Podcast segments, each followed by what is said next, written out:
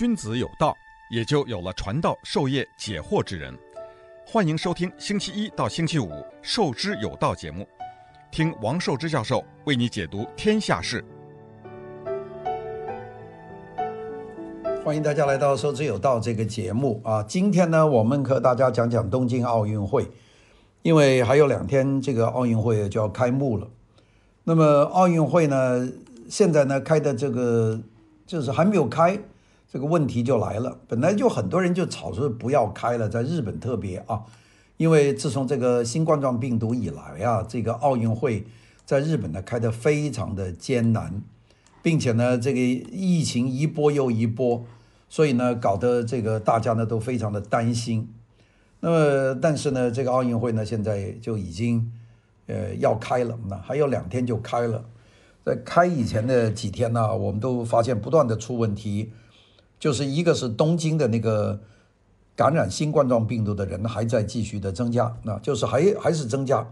那么又加上有这么多外国运动员，有一万一千人要赶到这个东京去参加这个奥林匹克运动会。虽然这个奥运会呢啊没有观众去观看，但是这么多奥运会的运动员走在一起，并且住在一起，那个事实上呢还是会有一定的问题的。所以呢，现在日本人呢是。提心吊胆啊，这个不知道怎么开。那今天呢，我们就跟大家先讲讲奥运会的这个基本的组织情况。这届奥运会呢，我们看礼拜五啊，大家上这个，如果讲到北美洲，那就是礼拜六了啊。我们在电视上看见这个开幕式啊，我们会看见那个呃，还是写的这个 Tokyo Twenty Twenty。20 20,。东京二零二零，那因为这个奥运会原来就是准备在二零二零年的夏天开幕的，那么但是现在呢，就是推迟了一年，到现在为止呢，就还是要开。这次的奥运会呀，是在二零一三年的九月份，在这个阿根廷的布宜诺斯艾利斯举办的一百二十五次全体会议上选出这个东京作为这届的主办的会议。我们记不记得那一次的在在这个投票的时候，就是呃在选哪个国家哪个城市去举办奥运会呢？当时有三个，我们记不记得二零一三年呢？这个呃当时申请的一个是西班牙的马德里，一个是土耳其的伊斯坦布尔，第三个就是日本的东京。那每个国家呢都下了很大力量要把奥运会呢。呃，拉到自己的国家去。当然，举办奥运会呢，第一个是为了国家的荣耀啊，国家嘛。第二个呢，就是为了还是有经济利益，因为举办奥运会呢，会吸引很多人到这个国家去旅游啊、玩啊、观看啊，会极大的刺激这个国家的这个商业旅游业，这些是肯定的。那么，所以每个国家都使足了这个劲儿，在这个二零一三年啊。那个当时日本的这个总理是安倍晋三，他他人也也跑到了这个布宜诺斯艾利斯。那么第一轮投票呢，这个东京就遥遥的领先。我们讲这个二零一三年，当时东京得到的是四十二票，伊斯坦布尔和马德里是一样的，是二十六票。那么加上这个附加的投票呢，这个这个这个土耳其。这个呃得到的支持也就是那么多，所以呢，第一轮投票呢，东京呢就胜出，但是呢，后面两个城市呢就是持平，就是二十六到二十六。那么当时你肯定是不能够说就这样就决定东京了，因为剩下两个城市票数是一样。如果你就是取消两个城市，那么那不对的，所以呢，再举行第二轮的投票。第二轮的投票呢，就是剩下的票呢就转了。有一部分就转到了伊斯土耳其，有一部分呢就转到了东京，就马德里呢就落选了。所以第二轮投票结果呢是伊斯坦布尔三十六票，东京呢是六十票就当选了。当时我们看见那个，呃，这个日本的这个首相啊，是从一个很大的 Super Mario 从那个马里奥的那个当中一抱抱出来，他从里面走出来啊，那个真是给足了劲，所以呢就决定了在这个东京举办了。当然，举办一次奥运会呢，是不不不容易的一个事情啊。我们等等再讲讲这个花多少钱。那么这个决定以后呢，这个日本呢非常兴奋。这个东京呢是上一次举办奥运会呢是二零六四年，二零六四年的夏季奥运会非常重要，对日本来说，因为日本呢是通过那一次的奥运会摆脱了这个战败的时候的那种非常低劣的形象。我们要老师说，呃，日本啊，这个发动战争啊，这个是个非常呃非常弱的一个国家，因为战后被美国占领了很长时间，那么经济开始恢复，那么到了一九六四年。东京呢就举办了夏季奥运会，那么这个奥运会呢一举办呢就变得非常的这个闪亮啊，所以从那一次奥运会呢，大家呢就开始转变了对于日本的这个看法，所以六四年是重要的一次。那么这一次呢，这个日本政府也是卯足了劲，二零二零年呢如果举办呢，日本呢也可能摆脱了这个呃经济不断的下垂啊，这个十几年呃这个从九十年代开始。这个经济的这个颓势能够使日本经济有一个恢复，那当时抱的是这个决心，这个安倍晋三呢也是下足了力。那么没想到呢，这个二零二零年的年初就出现了这个新冠状病毒，这个病毒呢这么一传染起来呢，这个大家呢就觉得非常的这个这个要命了，所以到了这个呃。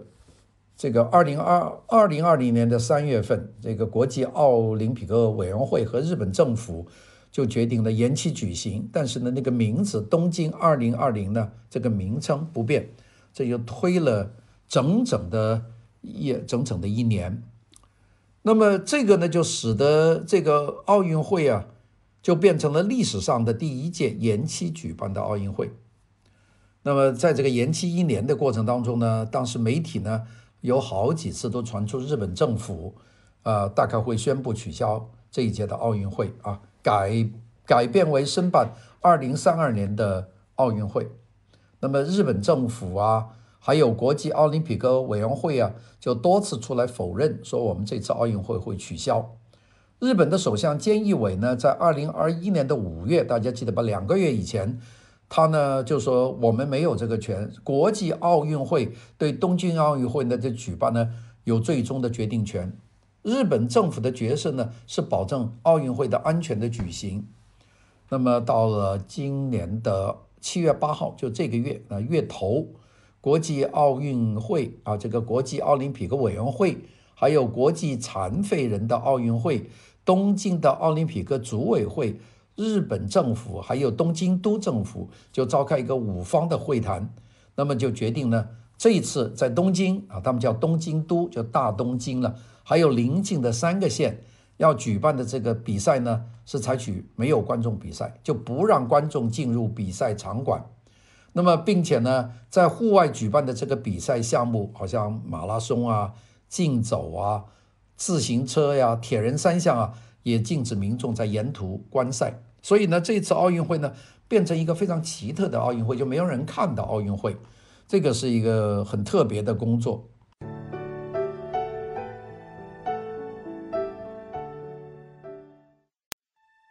君子有道，也就有了传道授业解惑之人。欢迎收听《授之有道》节目，听王寿之教授为你解读天下事。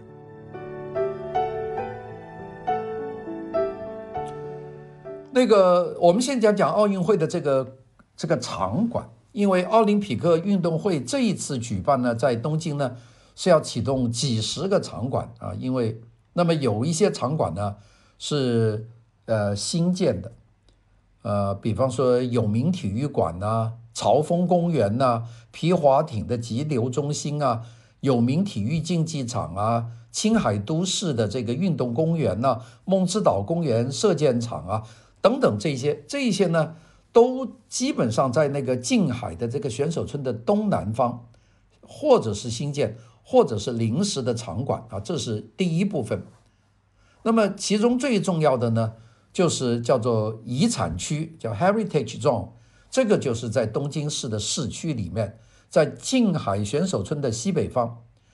区域里面的场馆呢，大部分呢就是沿用一九六四年东京奥运会使用过的场地。或者其他固有的竞技场地，就加以改建或者翻修，现在都做好了。这个包括这个东京国际论坛呐、啊，武藏野之森的这个综合体育广场啊，东京体育馆呐、两国国际馆啊、东京体育场啊、国立代代木竞技场啊、马氏公园呢，这是搞马赛的；武藏野之森公园呢、啊，日本武道馆。但是呢，有一个主场馆，就是呃，在东兴霞丘的国立竞技场，这个呢是在旧的上面拆了建新的。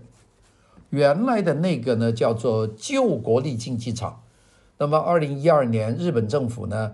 就是发表了重建旧国立竞技场的这个构想。那么要求呢是容纳八万人看，并且呢。它是那个巨蛋，这个巨蛋的顶部呢，因为体育场啊是开顶的，它采取这个开闭式的巨蛋的屋顶，也就是这个屋顶呢可以关起来，这个叫做新国立竞技场，是作为本届奥运会的主场馆。那么当时呢就搞了这个投标了，国际竞争了，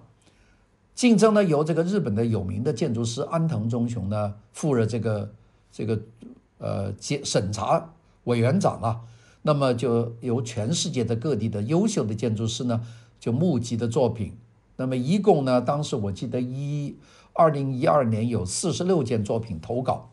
首一轮就选出了十一件，就做得很好的。到了这个二零一二年的十一月，就进行最终的审查，最后胜出呢，大家记得就是那个英国一个伊拉克裔的一个女建筑师，这个扎哈哈迪，这个哈迪特。这个方案呢，就叫做最优秀的方案，那么就采用了他的这个方案呢，是一个非常贵的方案啊，因为它是采取一个悬臂，就是上面悬臂过来的方案。当时的总工程费用叫拱梁设计概念嘛，那么这个扎哈蒂的方案呢，当时总工程的费用呢是三千亿日元，那么这就提出来了，那么这个三千日亿日元呢，东京都要负担这个一半。这一千五百三十八亿，不过呢，后来发现呢，这个价钱肯定不行，因为材料价格费用啊上涨了三倍，就三千亿日元呢，可能要搞到五六千亿日元，那么这个东京都那个负担呢，就这不得了了。所以呢，这个后来东京都的这个知事啊，一上台上新上任一个知事啊，就开始修正这个计划，就说这不行了。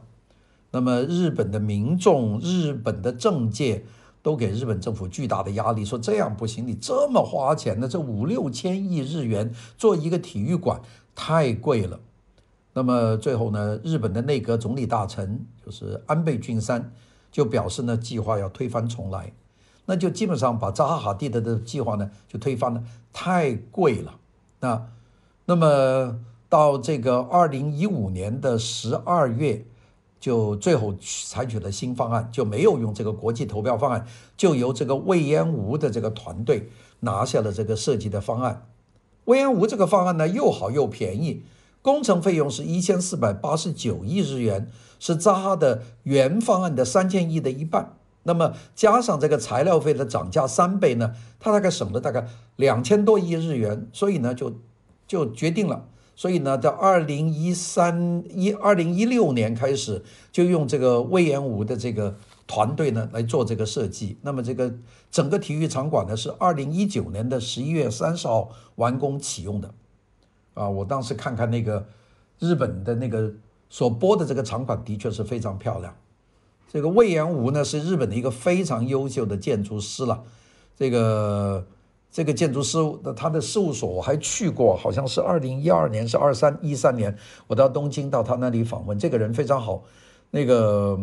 他在业界被称为叫富建筑隈研吾流，他有这个日本的风格，东方禅意，又有这个自然接触的，所以这个人非非常的好的一个建筑师。所以用隈研吾的方案呢，我觉得是非常合理的。扎的那个比较呃怎么说呢，虚张声势啊，就是这个。所以呢，这个。这个方案呢，就基本上决定了，就隈研吾，并且最后呢，二零一九年十一月份，十月三十三十号成完工的。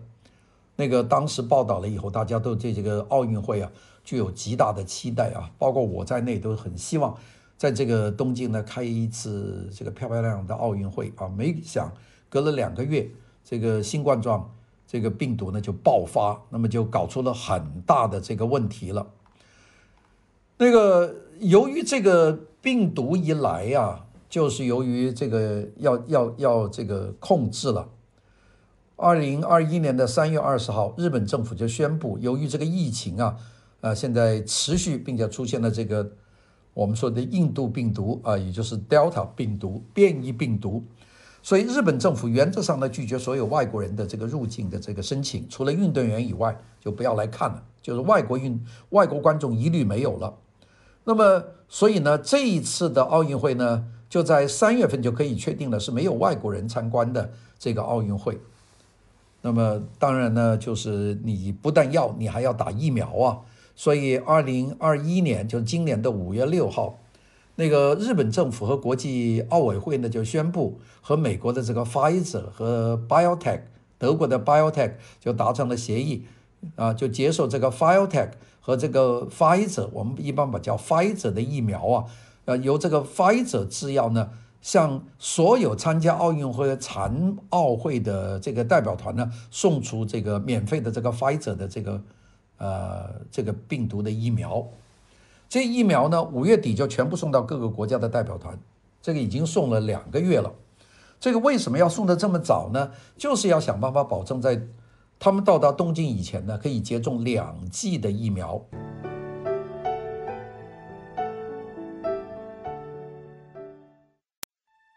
君子有道，也就有了传道授业解惑之人。欢迎收听《授之有道》节目，听王寿之教授为你解读天下事。二零二一年的五月份，这个 Pfizer 就把疫苗送到所所有国家要参加比赛的人的手里面。但是呢，他有一有一点，就国际奥运会呢是鼓励参加比赛的运动员和工作人员呢接种这个疫苗，但是呢，他不会强制接种。接种疫苗呢属于自愿性。那么东京奥运会呢？这个也向这个各国的运动员和传媒就说呢，接种疫苗呢，并不是前往东京的条件，就不要说一定要接种，是自愿的。当然呢，这个现在已经有好多起，这个出现了这个就是阳性的到了东京的人啊，这个就是我不知道那些人接种的疫苗没有啊？有非洲最早去的有非洲，好像有一个国家有三个人啊。那么日本方面呢，就对这个进入现场的观众呢，要进行控制啊。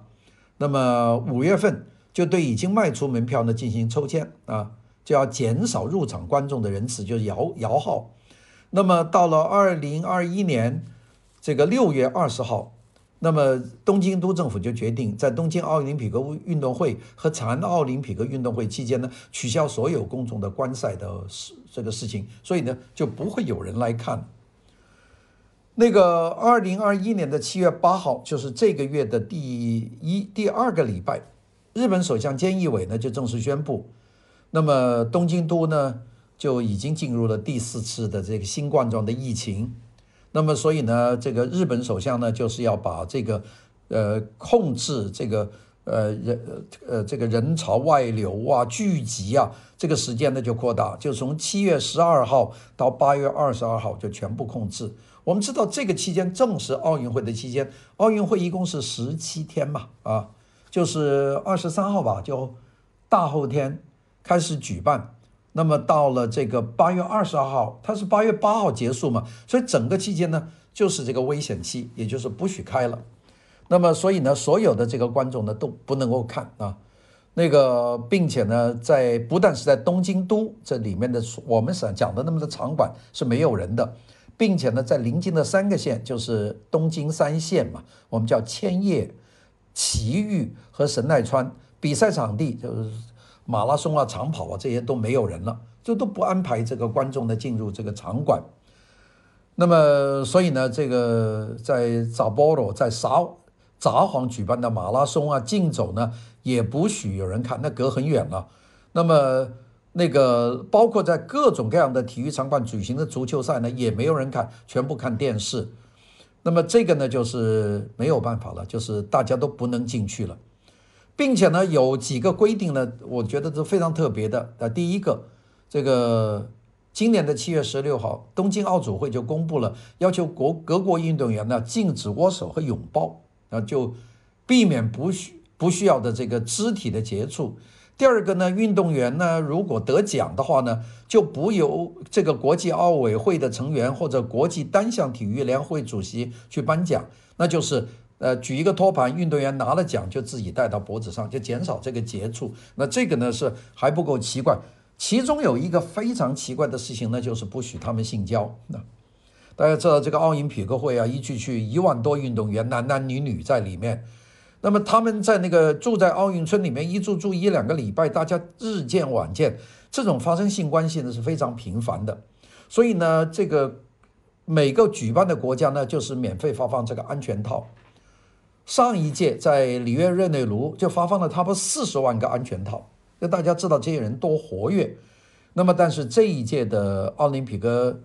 东京奥林匹克运动组委会呢，就要求不许有性的关系，那男男女女或者是两性之间就不能有，因为你们挤在一起，那个时候会会出问题的。那么就采取呢少发这个安全套，但是也不能不发，你不能保证了。今年发多少呢？今年发十五万个安全套，但是比上一次里约热内卢呢就少了三十万个，就是上次发了大概四十五万个，这次发十五万个，那按根据什么来发呢？我们也不知道。那么并且呢，这是要求环保了，主要是为了消毒，所以这一届的奥运会用的床呢是用厚纸板做的，这个是第一次啊。那个厚纸板床呢，就是你用完了以后，它就可以把它烧掉，就没有这个，并且呢，不造成这个做这么多木床、铁床。那么这个每个床架呢，这些奥运奥林匹克的这个组委会啊，就公布了每个床架承受承受的重量是两百公斤。那作为我们华人呢，两百公斤也就够承重的了。但是你想，如果两个人在床上，两百公斤的时候会压塌的，所以呢，也其实在某种程度上来说，就是没有办法承受。两个这个选手的在同一张床上的重量，也就用这个来维系这个社交距离。那这个这一段故事我讲起来呢，我还真不信啊，听了别人讲，后来上网查一查呢，看到这个倒是真正的是一个一个日本的措施，有没有用我们不知道啊。这一届的奥运会呢，举办的项目呢，还是我们以前见过的那些啊。啊，我们数一数这个呃项目有什么呢？有水上运动，水上运动有花式游泳、跳水、游泳、水球、射箭有五项，田径四十八项，羽毛球有五项，这个棒球、垒球，还有篮球有两项，男女嘛，还有三乘三篮球，还有拳击、皮划艇、自行车、马术、击剑、曲棍球、足球、高尔夫。体操、手球、柔道、空手道、现代五项、赛艇、七人制橄榄球、帆船、射击、滑板、运动攀登、冲浪、乒乓球、跆拳道、网球、铁人三项、排球、举重、摔跤。这一次呢，有些项目改变的，那比方说新增加了这个男女混合四乘四百米的接力。游泳呢，有新增加了男女混合的四乘一百米的混合，又增加了男子的八百米自由式和女子的一千五百米的自由式，增加了一个叫 BMX 小轮车的比赛啊。篮球呢，新增加男女三对三的这个项目，这个我觉得有点奇怪啊。柔道呢，新增加混合团体赛，也是男女的。你看今年增加项目基本上都倾倾向女子的，像皮划艇。男子急流回旋双人划桨和两个男子进水项目都取消，新增加三个女子奥运会的 C 级项目。这个赛艇呢，也是去掉了男子轻量级四人双桨，新增加一个女子的项目。这个基本上呢，比方说全集去掉了两个男子项目，新增两个女子项目啊，这都是都是很很偏向女性的。所以这个今年，那今年的这个奥运会参加的国家有没有改变呢？我想有几个啊，有一些国家那，就是干脆不来，就是我这个新冠状病毒啊，非常的严重，我就不来了。这有哪几个国家呢？一个澳大利亚，一个是加拿大，一个是英国，这是不来的。还有朝鲜，北朝鲜，他们都宣布不参加，就是为了呃怕这个二零二一九的这个冠状病毒的疫情，这大家就不来了。这就是几个不来的国家。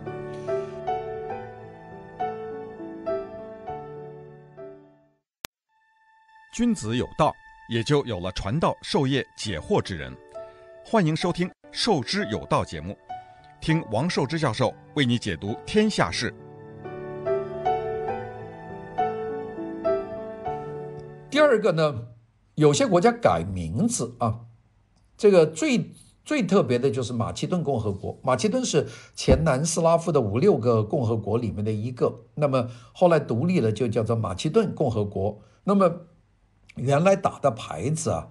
打了这个二十几年的牌子都叫做。呃，Macedonia Republic of Macedonia，呃，Former Yugoslavia，前南斯拉夫马其顿共和国，二十四年都用这个临时的名字。那么二零一九年呢，就有争议了，因为希腊有一个省啊叫马其顿，在南部，这个马其顿共和国呢在南斯拉夫在北部，所以大家都争这个 Macedonia 这个马其顿这个名字，所以呢，最后呢就国际呢就。这个决定了，这个这一次的马其顿共和国打进来的牌子呢，叫北马其顿，叫 North Macedonia。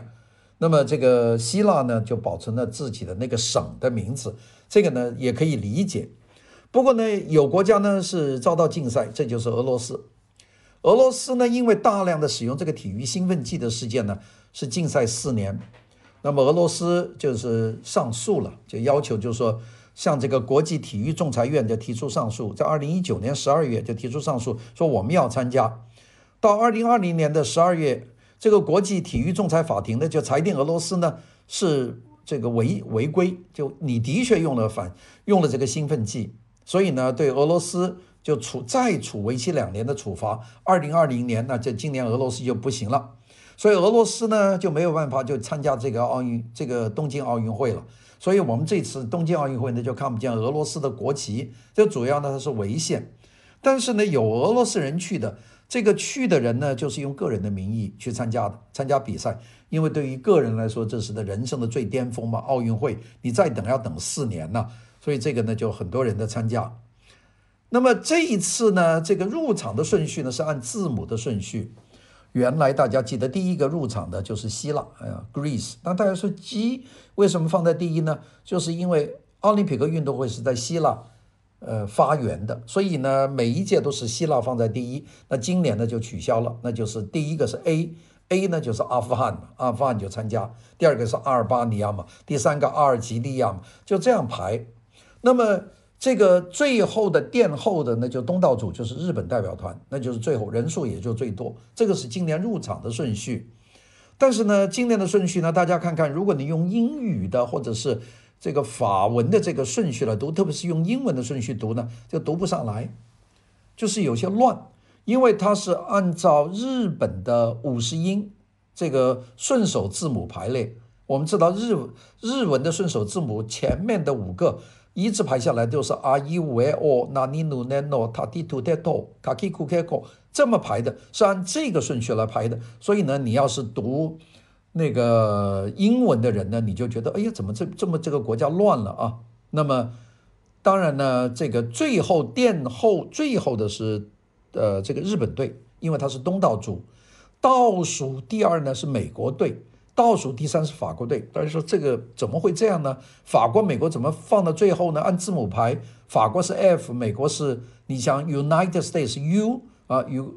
那么怎么会这么乱呢？其实就是因为这个二零二四年的这个奥运会是在巴黎举行的，二零二八年的奥运会呢是洛杉矶举办的，所以呢，这个就是一个要变化的特点了。